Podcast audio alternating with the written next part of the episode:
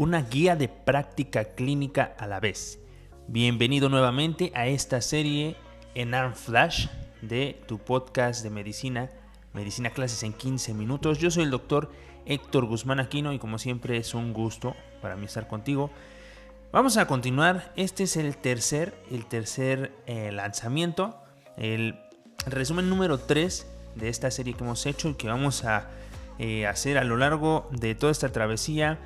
Otra vez, si te encuentras estudiando para el ENARM o si ya eh, rotaste eh, a lo largo de tu, de tu carrera en la Facultad de Medicina, si ya rotaste, en este caso por el servicio de ginecología y obstetricia, estos resúmenes cortos, extractos literalmente estamos repasando la guía de, práctica clínica mexicana, específicamente la de referencia rápida. Te van a ayudar mucho para dar un repaso. De eso se trata estos 10-15 minutos. Bien, no vamos a retrasar más el inicio de esto. Hoy vamos a hablar, como viste en el, eh, en el título, de sangrado uterino anormal. Específicamente, diagnóstico y tratamiento de sangrado uterino anormal de origen no anatómico. ¿Ok? Esto eh, dirigido pues para eh, primer nivel, segundo nivel también. Y pues vamos a comenzar. Muy bien. Clasificado como N938 es el código del CIE-10 para otras hemorragias uterinas o vaginales anormales. Esta guía es dirigida específicamente para los sangrados de origen no anatómico porque recuerda que hay sangrado uterino anormal de origen anatómico. Esta guía de práctica clínica está dirigida el sangrado de origen no anatómico. Bien, pues vamos para allá. Como definición, el sangrado uterino anormal recuerda que es la variación del ciclo menstrual normal e incluye cambios de regularidad, frecuencia de ciclo y duración del flujo o en la cantidad de sangrado menstrual asociadas a disturbios médicos que solo pueden ser identificados por una historia clínica orientada a búsqueda de etiología complementando con métodos de laboratorio, gabinete y determinaciones hormonales como por ejemplo coagulopatías, disfunciones ovulatorias o desórdenes primarios endometriales. Esto según The Society of Obstetrician and Gynecologists of Canada, la Sociedad de, Obstetricia, Obstetras y Ginecólogos de Canadá. Mientras que eh, entonces debemos saber que es una hemorragia uterina anormal. ¿sí? Aquí en esta guía hace eh, esta distinción este, entre sangrado uterino normal y hemorragia uterina normal. Eh, la segunda es la presentación aumentada en duración y cantidad del sangrado uterino. Ahora, el sangrado uterino anormal es una condición frecuente, el cual tiene un impacto social y económico significativo y, e, y ahí su importancia de esta guía de práctica clínica. En México, por ejemplo, de las mujeres que cursan con hemorragia uterina, anualmente solo 6 millones de ellas buscan atención médica. El diagnóstico se sospecha mediante el interrogatorio y, examen físico, por supuesto la exploración ginecológica. Y posteriormente se tiene que confirmar mediante estudios de laboratorio y gabinete. Esto según la Comego en el 2013. El tratamiento está encaminado de acuerdo a la etiología y se divide en tratamiento médico y quirúrgico de primera línea siempre, siempre se inicia con el médico, el cual puede ser hormonal o no hormonal.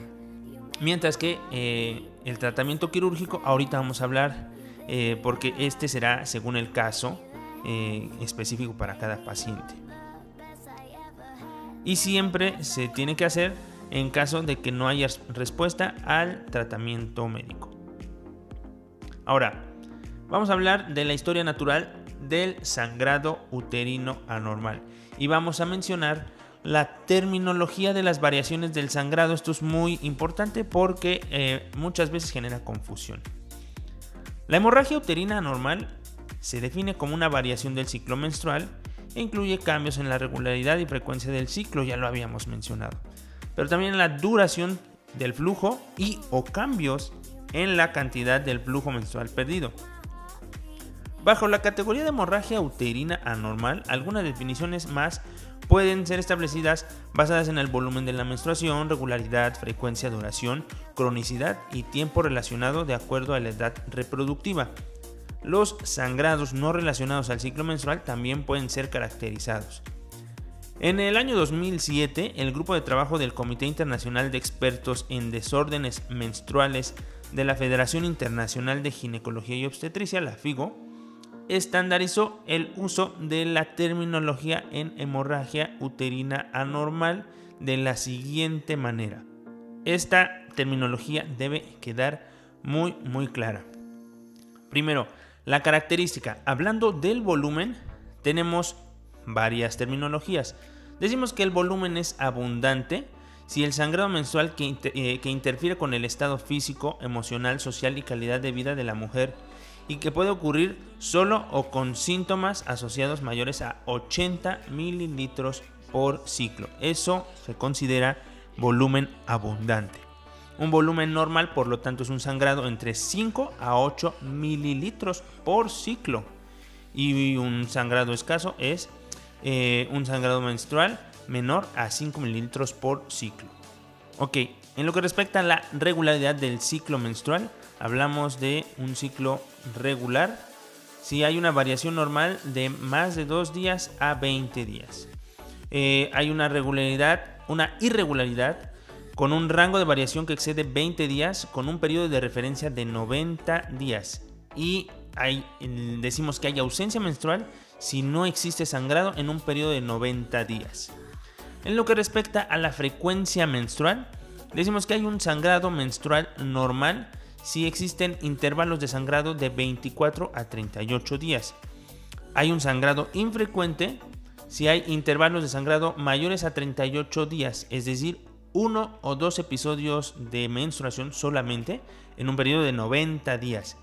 Mientras que si hay, eh, si hay intervalos de sangrado de menos de 24 días, es decir, hay cuatro o más episodios de sangrado en un periodo de 90 días, estamos ante un sangrado menstrual frecuente. Ahora, en cuanto a la duración, eh, un sangrado menstrual normal describe una pérdida de sangrado menstrual que va de 3 a 8 días. Desde el día 1 que empezó la, menstruación hasta el día final deben transcurrir 8 días. Si ocurre más de 8 días, si excede más de 8 días, estamos ante un sangrado menstrual prolongado. Y si eh, dura menos de 3 días, estamos ante un sangrado de duración corta. Ahora, sangrado no menstrual irregular es decir, cuando una mujer eh, presenta una, una, menstruación sin estar relacionada como tal con el ciclo menstrual, hablamos de un sangrado, puede ser intermenstrual, es decir, un episodio irregular de sangrado que puede ser ligero o corto y que ocurre entre ciclo y ciclo menstrual. No dura más de tres días, no dura, eh, no es mm, abundante en cantidad o no, por lo menos como lo habíamos descrito, de, de, este, de 5 a 8 mililitros. Eso es un sangrado intermenstrual. Ahora, un sangrado poscoital es aquel que se presenta, por supuesto, después del, coito, después de eh, establecer relaciones sexuales. Mientras que un manchado premenstrual o postmenstrual, el cual se puede describir como spotting, se le llama también spotting, es un sangrado que puede ocurrir regularmente días previos o posteriores al ciclo menstrual. ¿Ok? El siguiente, el siguiente eh, término es el de sangrado fuera de edad reproductiva. Y este puede ser un sangrado postmenopáusico, que es aquel que ocurre un año después de la menopausia. Y también puede ser mm, eh, una menstruación precoz, aquel sangrado que ocurre antes de los 9 años. Y finalmente el último término, que esta es la parte gruesa, nos tardamos un poquito, pero creo que vale mucho la pena para ti, es el término de hemorragia uterina anormal aguda o crónica. Se considera aguda si es un episodio de hemorragia en mujeres en edad reproductiva sin embarazo de suficiente cantidad para requerir intervenciones inmediatas para prevenir pérdidas sanguíneas mayores, mientras que una hemorragia uterina anormal crónica es aquel sangrado que es en duración, volumen y o frecuencia anormal y que ha estado presente en los últimos seis meses. Ok, y con eso terminamos, em, valga la redundancia, acabamos más bien con la terminología muy importante para entender todo respecto a este tema. Vamos a continuar. Entonces tenemos definición de patrones normales. Eh, estudios clínicos sobre historias menstruales determinaron que una duración normal, ya lo decíamos, va de un sangrado menstrual de 3 a 8 días. Un ciclo regular se presenta con una variación normal de ciclo de 2 a 20 días y la cantidad normal de sangrado es de 5 a 80 mililitros por ciclo. Por último, la frecuencia menstrual normal es la presencia de intervalos de sangrado, también ya lo mencionábamos, que van desde los 24 a los 38 días. Este quizá es el dato más, eh, más confuso, sobre todo para las pacientes, porque a veces preguntamos como médicos si una paciente tiene un ciclo irregular o regular. Y nos, suelen decir, doctores, que a veces eh, me, me menstruo cada 30 días, pero a veces se me adelanta dos días, entonces menstruo cada 28 o a veces cada 35. ¿Qué crees? Pues esto sigue siendo regular, porque la definición como tal va a eh, considerar los intervalos desde los 24 hasta los 38 días. Si sale de ese intervalo, ahora sí podemos decir que es un ciclo irregular en lo que respecta a la frecuencia menstrual. ¿Ok? El diagnóstico de sangrado uterino anormal se realiza a través de una historia clínica enfocada a investigar estas características. Y, por supuesto, ya haciéndose la sospecha, eh, debe realizarse estudios auxiliares de diagnóstico, como ya lo comentamos previamente. Vamos a hablar ahora de clasificación del sangrado uterino anormal. Es recomendable clasificar los trastornos menstruales en base a la FIGO, a la Federación Internacional de Ginecología y Obstetricia. Esta clasificación es muy conocida por unas siglas, las siglas PALM-COEIN, P-A-L-M-C-O-E-I-N, PALM-COEIN, considerando las nueve categorías de acuerdo al acrónimo. En el grupo P de PALM tenemos a pólipo, luego adenomiosis, leiomioma y malignidad. Entendiéndose en el primer grupo, integrado de componentes o entidades estructurales que son identificados por técnicas de imagen o estudio histopatológico y corresponden a la hemorragia uterina anormal de origen anatómico. Entonces, la otra parte del acrónimo, la parte de COIN, va a corresponder a, a las categorías relacionadas a origen no anatómico.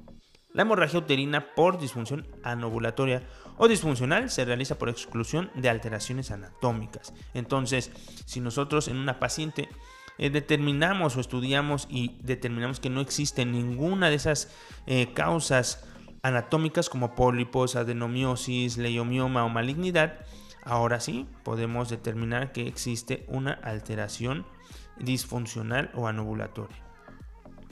Puntos clave en el interrogatorio y exploración física. La paciente con hemorragia uterina debe contar con una historia clínica enfocada en antecedentes heredofamiliares, principalmente identificar si hay coagulopatías, miomatosis uterina, ingesta de fármacos relacionados a hemorragia y descripción de patrón menstrual normal y actual conjuntamente con una exploración física ginecológica en búsqueda de causa de hemorragia. Para realizar el diagnóstico clínico de sangrado uterino anormal, es necesario documentar el interrogatorio sobre patrón menstrual que refiere a la paciente, siendo necesario realizar exploración física enfocándose a lo siguiente. Síntomas relacionados que puedan orientar a anomalías anatómicas o histológicas, impacto en la calidad de vida, presencia de enfermedades concomitantes y también hay que descartar el embarazo, por supuesto. Hay que interrogar y documentar síntomas sugestivos de anemia, historia sexual y reproductiva, impacto social y calidad de vida, síntomas sugestivos de causas sistémicas de sangrado como hipotiroidismo o hiperprolactinemia, síntomas asociados tales como descarga vaginal, dolor pélvico crónico o sensación de opresión pélvica. Hay que saber si tiene tratamiento farmacológico con anticoagulantes, anticonceptivos hormonales o utilización de dispositivos intrauterino y descartar otra vez el embarazo. Por segunda ocasión, ve qué, qué importante es este dato. La exploración física debe incluir, por supuesto, signos vitales, peso y talla para valorar estado nutricional, examen tiroideo, examen de la piel, observando específicamente distribución de vello, acné, acantosis y petequias, y examen abdominal para descartar tumoraciones abdominales o hepatoesplenomegalia. La exploración ginecológica también debe incluir inspección de vulva, vagina, ano, uretra y en caso de tener vida sexual, cervix. El examen bimanual de útero y anexos, ya sea contacto vaginal y abdominal en mujeres con vida sexual o rectal en núbiles y además descartar presencia de gestación. Por tercera vez. Entonces, en toda paciente con hemorragia uterina normal se debe determinar la presencia de obesidad, datos de hiperandrogenismo y datos de hipotiroidismo. La hemorragia uterina por disfunción anovulatoria o disfuncional se realiza por exclusión de alteraciones anatómicas. Nuevamente, esto ya lo habíamos comentado previamente. En mujeres mayores de 40 años hasta la menopausia, a las cuales se ha descartado inicialmente causas orgánicas de hemorragia uterina y que persisten con episodios de sangrado, se sugiere descartar patología maligna endometrial. Si no has escuchado endometriosis, y vamos a hablar más adelante de, estos temas, pues te invito a que escuches los otros episodios. Bien, ¿qué métodos tenemos para medir la magnitud de pérdida de sangre menstrual? Existen métodos directos, indirectos y subjetivos para calcular este volumen. Los métodos subjetivos, como la anamnesis, pueden orientar al diagnóstico de hemorragia uterina. Sin embargo, la percepción de la paciente puede no corresponder a la realidad. Por lo tanto, los métodos directos, que son más exactos para este cálculo, pueden utilizarse. Sin embargo, generalmente no son accesibles en la práctica clínica y por supuesto entonces no son recomendables en forma rutinaria. Entonces, se sugiere instruir a las pacientes para realizar un calendario menstrual cuantificando el sangrado a través del número de dispositivos vaginales empleados, que sirva de utilidad para la identificación de hemorragia uterina anormal, considerando las variaciones del sangrado secundarias a los eventos obstétricos cuando aplique de acuerdo a la revisión de esta guía. Entonces, es cuando nosotros le preguntamos a la paciente, señora, usted qué tanto menstrua, en base a qué, en base a saber si los dispositivos que utiliza o cuántos dispositivos utiliza a lo largo del día y durante cuántos días. Aquí viene un cuadrito, que es la, el cuadro número 2 de esta guía, es la cuantificación subjetiva del sangrado uterino anormal, que es a lo que se refiere este punto. Y nos comenta varios dispositivos. En esta tablita vamos a ver gráficamente, y aquí es donde te empieces a apoyar este, con, la parte visual, eh, tenemos la posibilidad de calificar un apósito sanitario o toalla sanitaria, como la conocemos más coloquialmente, o también el uso de tampón sanitario. Entonces ahí de manera gráfica nos, eh, nos muestra eh, más o menos cuánto em, en cantidad una toalla sanitaria puede contener en volumen, yendo desde un mililitro en una toalla sanitaria regular con un manchado mínimo hasta eh, la toalla que prácticamente está eh, completamente llena de, este, de, sangre que puede alcanzar los 15 mililitros hablando de una toalla de tipo nocturna. Porque recuerda que pues también las características de la toalla pueden ser una toalla regular o una toalla nocturna.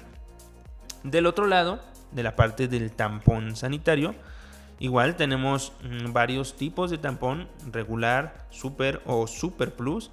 Y esta escala, de, esta escala gráfica de acuerdo a qué tanto está manchado, qué tanto está utilizado este tampón, va desde un manchado mínimo que representa 0.5 mililitros de sangrado hasta un tampón Super Plus, el, tampón más grande, que tiene la capacidad de hasta 12 mililitros de sangre. Dicho esto y entendida la magnitud, podemos hacer una valoración de nuestra paciente y vamos a, vamos a mencionar con qué exámenes de laboratorio contamos y necesitamos hacer y posteriormente hablaremos de los estudios de gabinete. Por la parte del laboratorio se recomienda realizar biometría hemática, pruebas para trastornos de coagulación en mujeres que tienen menstruaciones abundantes desde la menarca o con una historia familiar o personal sugestiva de trastornos de coagulación. Aunque la determinación de hematina alcalina es un método con alta capacidad de cuantificar la pérdida sanguínea, no debe realizarse en forma rutinaria en todos los casos de sospecha de hemorragia uterina. También se puede realizar prueba inmunológica de embarazo en toda mujer con sangrado uterino normal con vida sexual activa. Se debe realizar prueba de función tiroidea, solo que existan hallazgos clínicos sugestivos de enfermedad tiroidea. Y solicitar perfil androgénico, eh, que incluye testosterona total, libre, androstenediona, también de hidroepiandrosterona, en caso de sospecha clínica de tumor androgénico. Se deben solicitar niveles de FSH, LH y prolactina en pacientes que se sospeche de anovulación crónica como causa de sangrado uterino normal. Y también se debe descartar la enfermedad de von Milbrand. De parte del estudio de gabinete, encontramos que el ultrasonido es la primera elección de métodos diagnósticos en pacientes con hemorragia uterina para identificar anormalidades estructurales. Los estudios de imagen e histopatológicos están indicados si hay datos o sospecha de alteraciones anatómicas y está justificado la solicitud de ultrasonido en mujeres con hemorragia cuando haya útero palpable abdominal, cuando en el examen vaginal se detecta masa palpable de origen incierto o ante la falla de tratamiento farmacológico para el sangrado uterino anormal. Por otro lado, la histeroscopía debe realizarse cuando los resultados de un ultrasonido no son concluyentes. Aquí que podemos destacar entonces el ultrasonido es la primera elección de método diagnóstico. En esta guía se vuelve a mencionar la hiperplasia endometrial y aquí nos habla de la biopsia, biopsia de endometrio que debe realizarse con cánulas de aspiración endometrial y esta representa una técnica sensible y segura, pero deberá considerarse con cautela de hiperplasia endometrial ya hemos hablado, así es que voy a, voy a omitir por, un, este, por ahora este apartado. También nos habla de la histeroscopía, la cual es un, es un estudio que está indicado en los casos en que se sospeche patología intrauterina submucosa como causa de hemorragia uterina anormal. Las lesiones focales endometriales que requieren biopsia deben ser evaluadas o abordadas a través de este estudio. Finalmente, en el tratamiento, tenemos, ya mencionábamos, tratamiento médico, que debe ser considerado como primera línea terapéutica para la hemorragia uterina normal de causa no anatómica, una vez que se ha descartado malignidad o patología pélvica.